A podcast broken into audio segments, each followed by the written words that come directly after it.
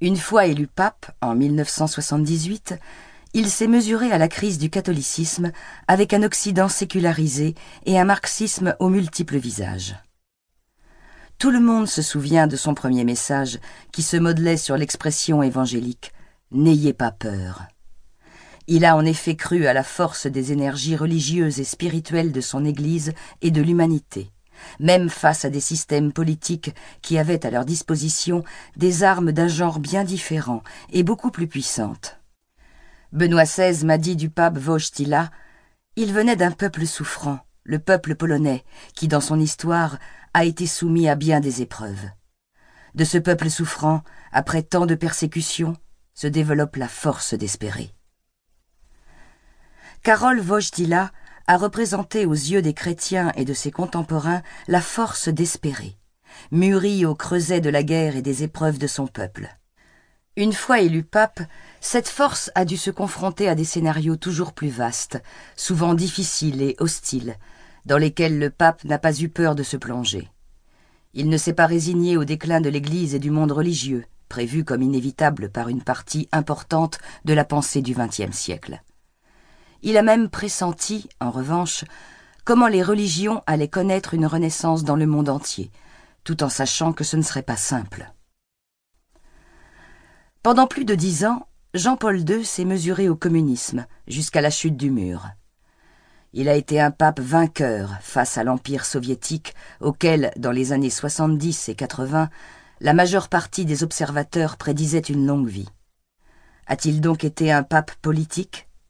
Ceux qui connaissent la dimension spirituelle, l'aspect mystique et la prière du pape Wojtyla ne peuvent qu'affirmer le contraire. La foi a été au cœur d'un pontificat centré essentiellement sur la communication du message de l'Évangile sous toutes les latitudes. Jean-Paul II était convaincu cependant que le christianisme représentait une force de libération de l'homme et des peuples.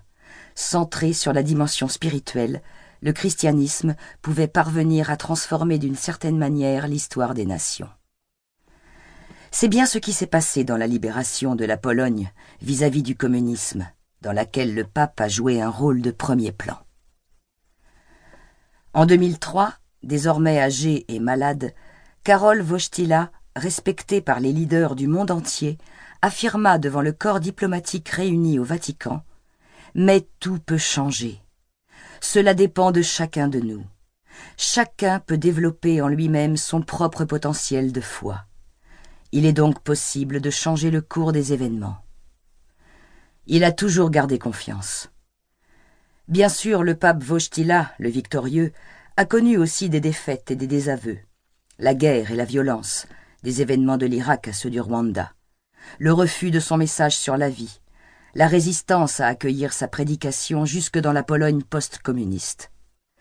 Mais il savait qu'il n'y a pas de victoire stable dans un monde complexe et global. Il le comprenait aussi dans une perspective chrétienne. Sa vie a été une lutte vécue avec ténacité. La lutte est une dimension essentielle pour comprendre son ministère, même s'il l'a vécue avec une grande sérénité.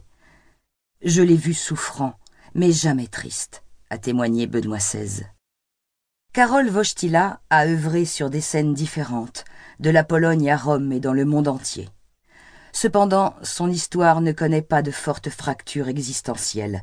Elle est habitée par une profonde continuité qui vient de l'intériorité du croyant et de son intelligence, toujours désireuse de connaître les hommes et les situations.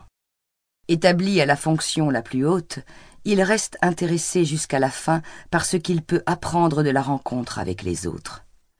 Son ami polonais Jerzy Turowics affirme à son sujet Bien qu'il soit à la tête de l'Église catholique, un citoyen universel et un Européen, Jean-Paul II, n'en a pour autant jamais cessé d'être polonais et cracovien. Cracovien?